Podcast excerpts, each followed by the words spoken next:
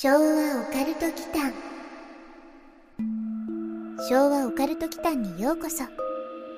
ここは昭和世代のおっさん二人が令和の今実話怪談や都市伝説オカルトスポットについて異なる立場に分かれてゆるーくディベートするチャンネルです。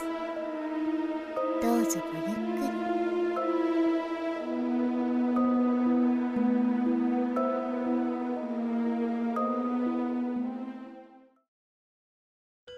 はい、皆さんこんばんは。こんばんは。昭和オカルト期間のマサです。やすくんことやすです。あのね、うん最近のね、オカルトニュースを、まあまあ、いつもいろんなの見て追ってるんですけど、はい。一つね、すごい気になるのがあって。うん。うん。やすくんにまた、まあ、いつものフリートーク的なね、内容で簡単にお知らせできればと思うんですけど、はい。ニュージーランドで、うん。これ実際にあった話なんですけど、うん。2022年、今年ね、はい8月の16日ほに AFP でね、ニュースになったんですけど、う。うん。落札したスーツケースに遺体、殺人で捜査開始っていうニュース知ってる？ああ、なんか、うん見た？見た覚えある。うん。うん。これね、ちょっとご紹介しますと、はい。ニュージーランドの最大都市、オークランド。まあ、オークランド有名だよね。うん。で、競売で落札したスーツケースの中から遺体が見つかったとうん。通報があり、はい。警察が殺人事件として捜査を開始したことを明らかにした。うんうん。まあ、とこういうリードだったんですよ。はい。結構びっくりしちゃって。ねえ、スーツケースですよ。うん。うん。入ってたんだって。だから、なんか、処理した後ですよ。そうだよね。血抜きとかね。うん。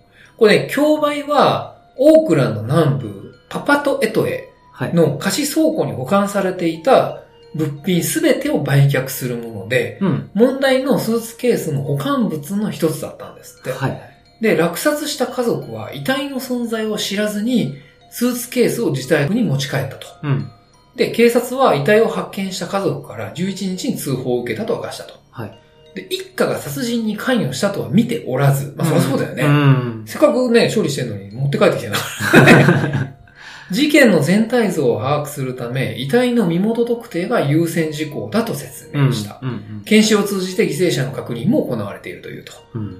で、ニュースサイトのニュースハブっていうところがね、うん。複数人の遺体が混ざっている可能性があるっていうふうに示唆してるんですよ。ああ、そこ知らないな。うん。うん。興味深ねえ、うん貸し倉庫の競売は賃料の支払いが滞っている場合に行われるとのことでい。、はい。ニュースサイトのスタッフによると、倉庫を所有する会社がうん。警察の捜査に協力しているという。うん。ってことですね。だから落札されなかったら、これずっとね、スーツケースの中にいたことになるんだよねうん。。うん。うん。で、よくドラマとかであるのは、ビニール袋に入れてね。はい。まあ、そもそもこれさ、わかんないよ。年代とかもわかんないんだけど、バラバラにされてうん。入れられていたのか、うん。それとも折りたたまれてうん。入れられていたのかによるんだよね。はいはいはだからそれあんま考えたくないんですけど、うん子供とかのね。うん。ご遺体だったらバラバラにしなくてもさ、入っちゃう。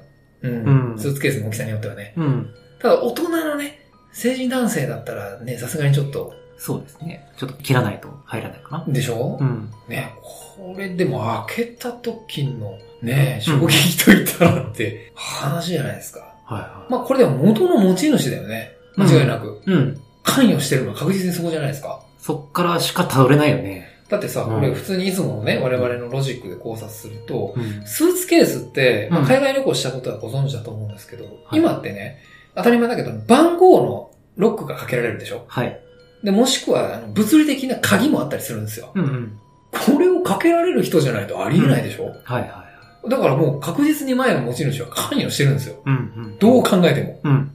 だからそこから行けば犯人がすぐ辿れるんじゃないかと思うんですけどね。うん。ただ、これ、物理的な鍵がもしなくてね、うん。番号鍵だけだったとしたら、うん。その番号さえ分かれば別に誰でも可能になっちゃうんですよね。うん。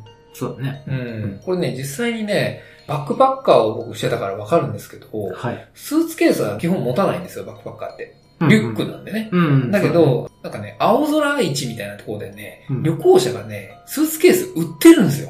そう、うん。もういらなくなった人とかね。はいはで、それってね、番号がね、書かれたり貼られてたりするんですよね。い。ああ、この番号では来ますよ。そうそうそうそう。うんまあ、じゃないとね、閉めれないでしょ。そうだよね。使い、使い物なんだよね。そうそうそう。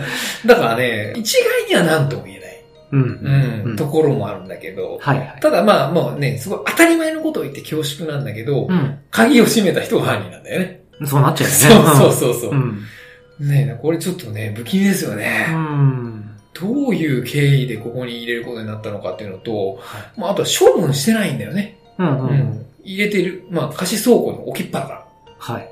ら。うん。この後に海に沈めるとかならわかるんですけどね。誰かがね、その開ける可能性のある場所に置いていたっていうのはちょっとね、うん。何を示すのかっていうね。うん。うん。なんだと思向こうの方ってさ、ううん。お屋敷と、お屋敷の中にある絵画とかさ。荷物とか、丸ごと売ったりとかさ、うんあるいは家は家で売って、で、中身の絵画とかは別でオークション出してとかってやるじゃないですか。まあ、その、まあ、流れを組んでるんだろううん。その、今回のスーツケースに関しても、そのお屋敷にあった、まあ、絵画とかと一緒うんにね、うんスーツケースもうん、そのオークションに出されたっていう経緯なんじゃないかなって推測して、うん。うん。その古いお屋敷うん。に死体を隠したんじゃないかなと。スーツケースで。ああ、なるほどね。だからもう最近殺されたものではないってことね。そうそうそうそうそう。うん。で処分に困って、まさかオークションに出てくるとはと。はあ犯人も思ってるんじゃないかなって。なるほどねう。ん。じゃあ、はい。答え合わせしましょうか。え？えもう答え出てるの？これね、ニュージーランドの警察は優秀ですね。ほうん。もうね、8月の29日にね、う。うん。CNN で報道がありまして、はい。うん。読みますね。うん。オンラインのオークションで買ったスーツケースの中から子供2人の遺体が発見された事件だ。つまりね、子供だったんだって。複数って言ったでしょ？うん。お子さんが2人。二人ってことなんだ。うん、なんとも言えないね。うん。続き読むね。はい。その子供2人の遺体が発見された事件で、ニュージーランドの警察は29日までに子供の身元が判明したと明らかにした。はい。警察は声明で、遺族の要請によって名前の公表は控えている。まあ、そりゃそうだよね。うんうんうん。警察の発表によれば、子供は死亡時には5歳から10歳だった可能性が高いとのこと。はい。で、死亡してからね、これね、ちょっと安くん近いかもしれない。うん3、4年経過してるって。あうあ。ん。だからね、最近ではなかったんだって。はいはい。やっぱり長かったみたい。うん。うん。亡くなってから3、4年は経過していると見られ、はい。死因は明らかになっていないっうん。ていうことから、うんもしかしたら白骨化してたのかもしれないねう。んうんうんううん。ん。で、韓国ソウルの警察によれば、はい。二人の子供の母親と見られる人物が、うん。8月22日の時点で韓国に滞在していたんですって。うん。うん。で、韓国の警察は国際警察刑事機構、インターポールね、うん。銭形のおっさんがいるとこだよね。うんを通じてニュージーランド警察に協力しているとうん。いうことらしいですね。うんで、警察は一応後添えでね、ちゃんと言っておくと、スーツケースを購入した一家は子供の死とは関係はないはい。というふうに強調しているとのことなんですけれども、うん。つまりこれ、ニュージーランドにうん。いた韓国の方だったんだろうね。うんうん。っていうことだと思うよ。あうん。で、倉庫に置いてたんでしょ？うん。で、地獄に帰ってたってことだから。うん。うん。要は、8月22日時点で韓国に滞在って言ってるからね。ら旅行中にうん。子供二人がっていうことだったのかもしれないですね。ほうん。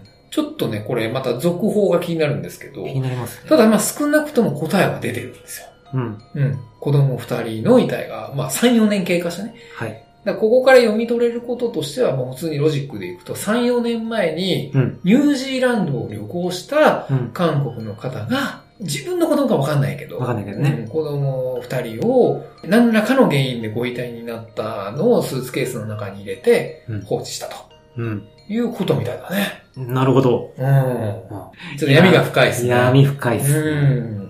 動機が気になりますね。うんママ子と他人の子でまたちょっと変わりそうだけどね。まあでもね、ニュージーランドにいる時点で我が子だとは思うんですよ。うん。うん。だって普通、子供でさ、うん。当時5から10歳だよ。はい。5歳だろうと、10歳だろうと、うん。自分の親じゃない親って来ないでしょ。来ないね。っていうのがあるので、まああんまりちょっと考えたくはないけどね。うん。何があったのか。えーまあ旅行先で。そうそうだうね。ん。まあ、これまたちょっとね、CNN とか海外のニュースでね、速報が出る可能性が高いので、はい。うん、この答えに対する動機がね、うん。明らかになったらまたちょっと追記は、まあノートとかかな、すると思うんですけど、お届けできればと思います。はい。うん。うんまあそんな話でした。昭和オカルト奇譚さて、今回なんですけど、はい。リスナーさんのうんリクエストに答えようと思いまして、はい。たまにね、続編やってくださいとかね、うん。このシリーズをやってくださいみたいなのうん。が、結構いただいたりするんですよ。うん。例えばね、うん。完全実質マニュアル、うん。2回やったじゃないですか。うん。まあ3回目もどっかでやるんですけど、はいみたいなのとかを結構絶望されてる方がいたりとかね。はいはい。で、今回はリクエストにもあったんですけど、意味コアをね、うん。やってほしいとうんいうことなんで、そのシーズン2をね、うん。拡大版として、うん。うん、お送りしたいとはい。思っています。意外にね、空白補填効果っていうのが、うんうんうん。想像の余地があるものが多くて楽しいんですよ意ね。味コアがねう。。うんん。一応説明しますと、意味コアっていうのは、意味がわかると怖い話の略。まあそのままだよね。はい。うん、そのまま。うん。話を聞いてみて、えーそれの抜けている部分があえてあってね。うん。そこが、そのさっき言った空白補填効果でしょはい。うん。そこを考えると、あれこれ怖いんじゃないの、うんみたいなのが意味コアなんだよね。はい。うん。これね、前回は、うん。2021年、うん。昨年のね、7月の23日うん。にやってるんですよ。はい。うん。寿命が見える男とかね、ああ。消える井戸なんか、そういう定番のね、はい。話から、あとは僕らが爆誕させたニューノーマルなうん。オンライン会議システムの意味コアとか 誕生しましたね。誕生したでしょ、はいなぜかハウリングを起こすっていうね。壁一つ挟んだ隣に実はいたみたいなさ、うんうんううん。ん現代の意味コアをね、はい。ちょっと作ってみたりしたんですけども、うんまあその意味コアのね、じゃあ定番を一つ端折ってはいご紹介したいうん。というふうに思います。はいまあ、せっかくなんでね、お方を使いながら、う。うんん、ゆっくりボイスで。昭和オカルト祈間ある日、泣き声が尺に触ったので、妹を殺した。死体は井戸に捨てた。次の日見に行くと死体は消えていた。5年後、些細な喧嘩で友達を殺した。死体は井戸に捨てた。次の日見に行くと死体は消えていた。10年後、酔った勢いではらませてしまった女を殺した。死体は井戸に捨てた。次の日見に行くと死体は消えていた。15年後、嫌な上司を殺した。死体は井戸に捨てた。次の日見に行くと死体は消えていた。20年後、介護が必要になった母が、邪魔なので殺した。死体は井戸に捨てた。次の日見に行くと死体は消えていなかった。次の日も、次の日も死体は、そのままだった。昭和オカルト祈間はい。というわけで、これはね、息子がうん。連続殺人鬼か何かで、うん。人を殺しては井戸に捨てると。うん。で、すると、井戸からは翌日消えているっていう話なんですよね。うん。うん。つまり、ボデーを透明にしていたのは、ボデーね。ボデデーを透明ーね。にしたのうんは母親だったっていう意味コアですね。うん冷たい寝たいよね。はい。うん。これね、後田隆さんのうん迷路っていう作品に登場する実際のね、うん話なんですけど、まあうんこんな感じで、叙述トリックとかね、うん。ミスリード満載の意味コアワールドはい。に今回こう没入していければなとうんいうふうに思います。チームラボみたいに言ったけど。爆誕といえばさ、うん江戸川コナンならぬ、入間川練馬もこの回じゃそうだったね。なんか、あれからあんまり、たびたびね、挨拶だけ出てくるんだけどね、あれれみたいなやつね。うん、そうだったかもしれないですね。うんそっかそっか、意味コアで出したのか。そうですね。解決したと思ったら真犯人に殺されてしまうっていうストーリーが変わるやつね。うんそうですね。うん。今回どうしましょうかね。うん、まあちょっと考えておきます。はいうん。今回もお互いで出し合っていく感じ？意味コアうん。いえ、これね、せっかくなんで、うん。まあそのさっきのゆっくりボイスかな、オカタンっていうのを作ってるので、はい。謎かけ形式ではなくて、うん構成上ね、これ、オカタンがこう出題をして、うんうん。僕ら二人が考察をするという形を取ろうかなと思うんですよ。なるほど。うん三人うん。人か？まあいいか。うん。三人目のサスペクト。まあそういうこともできるようになったんですね。まあね、できるようになったっていうか、普通にソフトークを入れただけだけど。うん。収録時はね、パワポスライドみたいにテキストで読んでから考察ってことなんですね。うん。そうだね。今回の構成上そうなるかな。うん。編集重要ね。そう、安く任せました。構成はばらさないで。まあそんな感じでね。うん。じゃあ、あの、岡田の方に、意味コア。う。うんん。よろしくお願いします。任せとけパワースポット。とある不思議な場所。そこではどんな願いも叶えてくれるという、いわゆるパワースポットだ。彼女がどうしても行きたいというので、僕はしぶしぶながら車を出してあげた。僕は彼女と別れたかった。だから僕は軽い気持ちで彼女の死を願った。帰りの車の中で、僕は彼女にどんな願いをしたのか、聞いてみた。彼女は、僕とずっと一緒にいたいと、そう願ったらしい。目の前には大きなトラックが、向かってきている。どうやら効果は絶大なようだ。はい。まずはこれ、イージーモードですね。これ、すごくわかりやすいね。うんう。ん。創作だから野暮な突っ込み入れないようにしますけど、うん。別れたいからと死を願うのに、一緒にパワースポットに行く関係性っていうのがわけわからんですね。まあね、うんこれ要するに、目の前のトラックと衝突するすぐ近くの未来がね、うん。もう迫ってるってことだよね。え？なんで？なんでって、分かってなかったの？あれ、安くんこれ分かってたんじゃないの？分かってるつもりだったあれ僕が間違ってるのかな？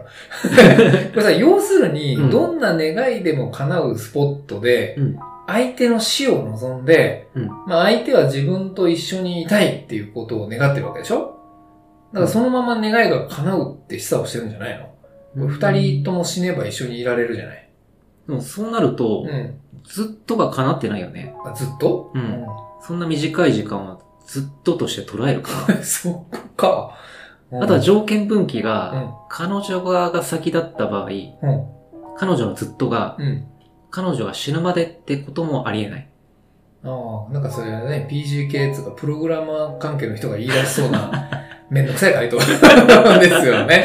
そうです。うんその場合の結末は彼女だけが亡くなってしまうってこと？うん。やすくんの今の条件分岐でいくと。うん。あくまで向こうにはなっていないですよね、確かに。うん。うん。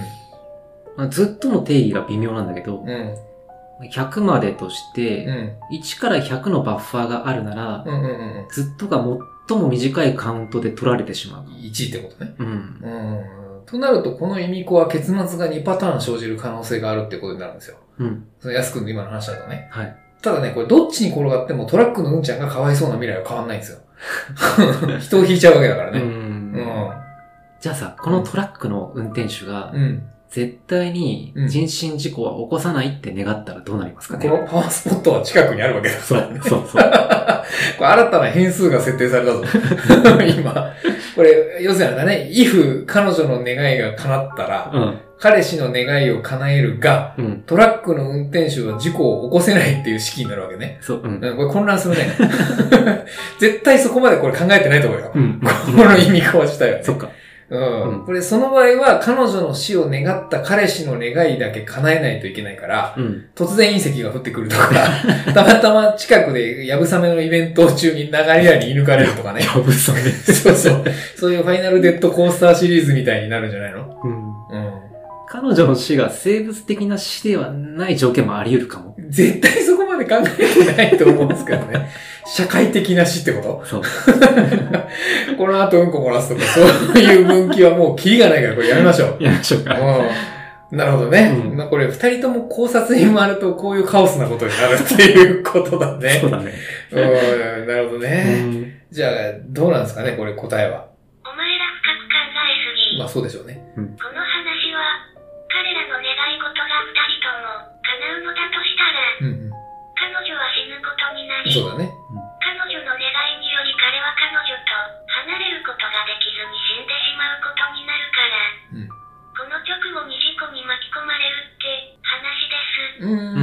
まあまあね。まあまあね。うん分かってました分かってましたね。分 かってるんだけどね。うん。まあやっぱそうですよね。そうだよね。うん。だから二人で考察するとこうなっちゃうんだよ。うん。実にめんどくさいね。実にめんどくさい。福山出た。言わないけどね、そんなこと。うん。じゃあ一応このまま行ってみる？行きましょうか、次。うんじゃあ二つ目。うん。うん。バスの運命。ある家族が妻の実家に遊びに行くために田舎までのバスに乗っていた。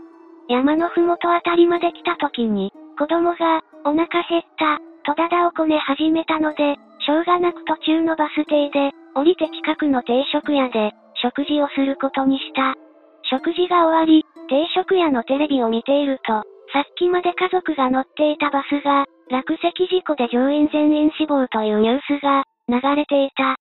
そのニュースを見た妻は、あのバスを降りなければよかった、とつぶやいた。それを聞いた夫は、何をバカなことを言ってるんだ、と、怒鳴ったが、すぐに、ああ、なるほど。確かに降りなければよかった、と言った。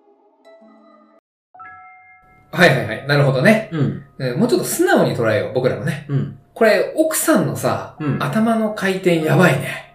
自分もね、これは分かった。本当？うん。なんか、安くんもうちょっと信用できないね。いやいやいや、うんこれ心中するつもりだったってことだよ。真珠うん。これ、ちょっとごめん。よ予想の斜め坂48なんだけど。真珠ですか？心中。うん。は実はこの奥さんは、あ。はいはい。深い闇を抱えていて、うん。家族もろとも田舎で心中する気だった。ほう、それで？結構いい考察だと思うんですけえ、ど、ね。僕全然違う。でそれで、うん。このバスに乗っていれば楽に心中できたのにっていうね。あー、なるほどね。うん。もう、家族旅行、これ最後の家族旅行とかそういう意味そうそうそうそう。ああ。これじゃあ、夫の反応はどういう意図なんですかね？夫？うん。この後、服毒か何かで一家心中を図ることも、悶々と考えていたけど、うん。まあ奥さんの言う通り、バスにあのまま乗ってさえいれば、うん他の乗客も道連れにできたなっていう、悪魔じゃん。は納得できない。夫婦揃ってなんか悪魔みたいだね。悪魔じみてるでしょ。うん。でも、服毒？うん。なんで定食屋で先にご飯食べちゃった？ご飯に混ぜればいいんじゃない？これ、え要するに定食屋を巻き込むってこと？そうそう。うんうえー、これちょっと最悪だね、これいいかね。最悪の夫婦です。うんはあ、なるほどね。これね、僕の方はね、これ逆にね、うん。息子？はい。これ子供がね、悪魔だと思いましたよ。え、なんで？なんでってなるんだ。うん。子供がこの家族救ってるじゃないですか。こいやいやいや、これね、内容の理解によってはだよ。うん。これ、3人が助かるのか、うん。全員が助かるのかっていう、これトロッコ問題みたいな話だなと思いましたけどね。えだって家族が乗ってたらみんなデッドエンドじゃない？うーん、これね、後の方の会話に違和感があったから、うん。多分ね、これ今回はね、僕の方で合ってると思うんですけど、うんうん。これね、落石とか落盤事故みたいなのがさ、ピンポイントで起きている不運な事故じゃないですか。はい。これね、子供がダダをこねて、バスが停車してっていう、このタイムロスがなければね、うん落石の前にこれ通過できたんじゃないですか？バスが。あ、そうか。うん。だから変な会話してるのか。そうそうそうそ心中したいわけじゃなかったんだ、このう。家族。うん、安くんちょっとダークサイドに行き過ぎ なんだよね、そっか多分ね。うん、だから素直に受け取るとそういうことじゃない？うん。うん。降りるときにあのボタンを押すでしょ？すぐ、止まります。そうそう。関東バスとかだとそんなアナウンス。うん、そうだよね、うんそう。そういうアナウンスのことだよね。ううん。そんでキーって止まって開いて、ピシューってね。うん。もうしょうがないんだから、段差気をつけなさい。お、小芝居入った。うん。あそこに定食屋があるから行こお父さんね。う。うんん。地獄の豪華に焼かれるがいい。みたいなね、やりとりで。ちょっと待って。確かにタイムロスあるよね。ちょっと、ちょっと待って、今、最後のセリフ誰よ？それ子供かい？子供なのか？そうそうそう。これやっぱ悪魔設定なわけうん、ね。うん。最後の子供のセリフなんだ。めちゃめちゃ不自然だけどね。うん地獄の豪華に。これね、うまあそういう悪魔ってことね。うんうんまあ、つまり、停留所をスルーしてたらね、うん。これ全員生還ルートだったってこってとね。いうことでしょ？うん。うん。そういう意味コアだと思うんですよ、これはね。うん。うん。なので、まあ子供がやっぱりこれ死神みたいに見えるよね。うん。う。うんん。マサ正お、ありがとうございます。やっぱねが。停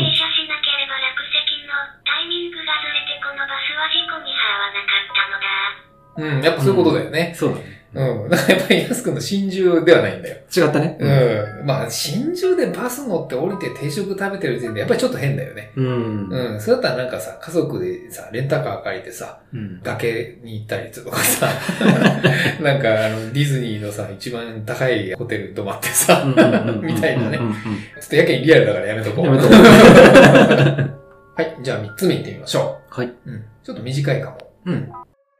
息子の余地。俺の息子は、時々写真でも画像でも、人の顔を指でじっと刺すという変な癖があった。指を刺された人間が必ず、3日以内に死ぬ、ということを知ったのは、つい最近のことだ。今日もテレビを、つけようとした時、息子はじっと画面を指さしていた。ついたテレビには、大物政治家の姿が。へえ、こいつも、3日以内に死ぬのか。これはなんというか、うん。どの辺がイミコアなんだろうか。不自然な点があるからイミコアなんだよね。息子の余地ね。うん。うーん。まあこれ、メタ視点で取り組むのはどうかと思うんだけど、うんその不自然な点っていうのがね。うんうん そうですね。まあ自然な内容に見えるけどね。うん。うん。まあオカルトではあるかな。まあ悪魔の息子シリーズがこれ続くけどね。うんう。ん。マサは分かった？なんとなくね。ううん。なんとなくわかるんだけど、これはね、逆に僕ら世代ギリギリじゃないかな。世代が関係ある。うん。やすくん全く分かってないね、これね。うん。なるほど。うん。あ、つまりテレビか。お？うん。あ、そっか。うん今テレビなんてほとんど見ないから、サブスクだ。ふむ。サブスク。うん。はうん。仮にね、これがネットフリックスとかアマプラでい。iPad で見てるとしても、うんこの話はね、多分ね、成り立つ気がするんですよ。なんか、マサ完全に理解してる風だよね。うん、風っていうか、理解 多分合ってると思う。うん。それが合っているとは限らないんですけど。分かってない人に言われるんだ あはあ。サブスクでもうん。テレビの結果は同じ。多分ね。もうん。う画面には大物政治家。うん。え、この話やって大丈夫ですかね？多分ね、やすくんが今心配しているインスピレーションのね、はい。その政治家とは無関係だから大丈夫。大丈夫？大丈夫。うん。これ結構簡単だと思うけどね。本当？うん。これ条件設定をね、もう一度見直してみて。息子がうん指をさす癖があって、うん。で、指さされた人は3日以内に死ぬ。そう。でテレビつけたら、大物政治家。うん。これね、多分ね、ミスリードを誘ってるんですよ。うん。テレビをつけようとした時って言ってるよね。あ、わかった。わかった。なうん、なるほ。ど。うん。これ息子が、自分自身が3日以内に死ぬってこといやいやいや、これね、なるほどね、やすくん、あ視点が面白いね。うん、逆に、すごい、うん、面白い。逆に？うん。これ多分なんですけど、うん語り手である父親かな。うん。うん。おそらくテレビをつける前なので、うん。政治家はこれ全く関係なくて、うん。画面が表示されるまでの間に、うん反射しているのが誰っていう話だと思うんですよ。うん。だから多分自分っていうかこれ父親のことじゃない。語り手であるね。うん。うん。そうだとして別に反射で間接的に刺さんでも、確かにね。うん、直接指させばよくない？指を刺された相手が3日で死ぬことを理解していて、うん。まあ同じ空間で一緒に暮らしている方が、まあ実は怖いんだけどね。うん。こんな息子がいる方が。それをしかも理解してるわけだからね。うん。う。うんん。まあ例えば、それ話の流れで直接刺したとするじゃない？うん。その場合こうなるんですよ。息子に指を刺された人間は3日で死ぬことが分かった。うん。今、その息子が俺を指さしている。かんみたい そうそうそうそうそう、そこで終わっちゃうから。な。そっか。うん、意味子はどこに行ったってなるじゃないですか。うんうんこれ意味子はだからね。重要なのは。うんうんうんうんまあ最初にメタはどうなのかって言ったらちょっと前なんだけど。なのでね。うん。あそういうことねっていう、こう、気づきを与えるのが、この手の話の醍醐味じゃないですかね。なるほどね。う。うんん。理解しました。うん。うん。でも、マサが言ってた世代の部分っていうのは何？ギリって言ったやつね。そうそうそう。あれね、スマホの方がまだわかりやすいんですけど、うん。最近のテレビとかさ、うん。ディスプレイってさ、反射しなくないっていう。うー。うんん。あれね、ノングレアっていう非光沢式液晶モニターが今採用されることが多いからね。ああ、確かに。ううんん。昔のブラウン管とか CRT とか、CRT 懐かしいね。うん。フラットなはそもそも、あったね。うんうん、液晶でもないし、反射してたね。昔のはね。あうん。だからノングレアのディスプレイに指さしてたら、そもそもそれはそれで怖いんだけどね。誰が映ってんのって話になっちゃうからさ。その指の先がさ、曲がって自分に向いてるとかいや。小学生みたいな。まあでもやってんの子供だからね。わかるわかる。よくやったよね。指の先がこう上がって、指させた時にね。うん。なるほど、なるほど。懐かしい。お前ら正解。やっぱそうだね。うんでもこの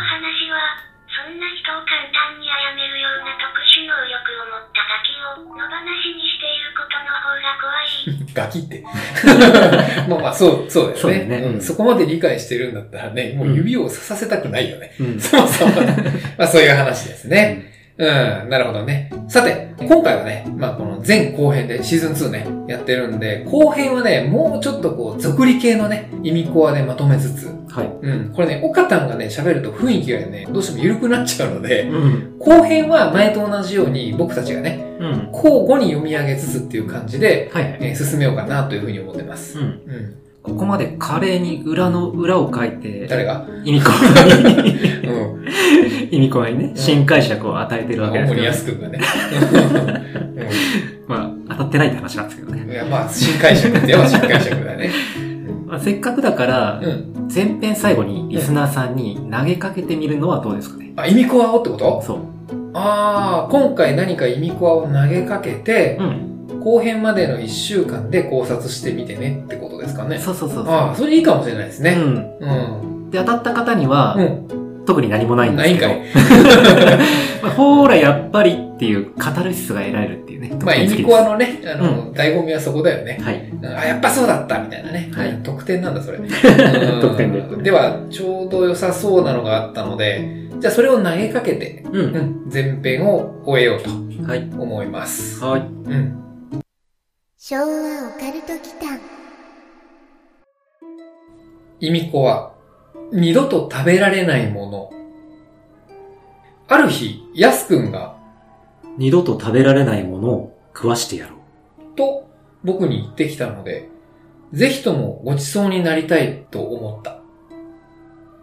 やすくんの家に招かれ、リビングでそれが出てくるのを待っていた。さあ、こいつだ。そう言って、やすくんが持ってきたのは、どこにでも売っていそうな菓子パンだった。おいおい、これのどこが二度と食べられないものなんだよ。いつでも食べられるじゃないか。僕は不安げに言ってやった。すると、やすくんはこう答えた。いや、もう二度と食えないよ。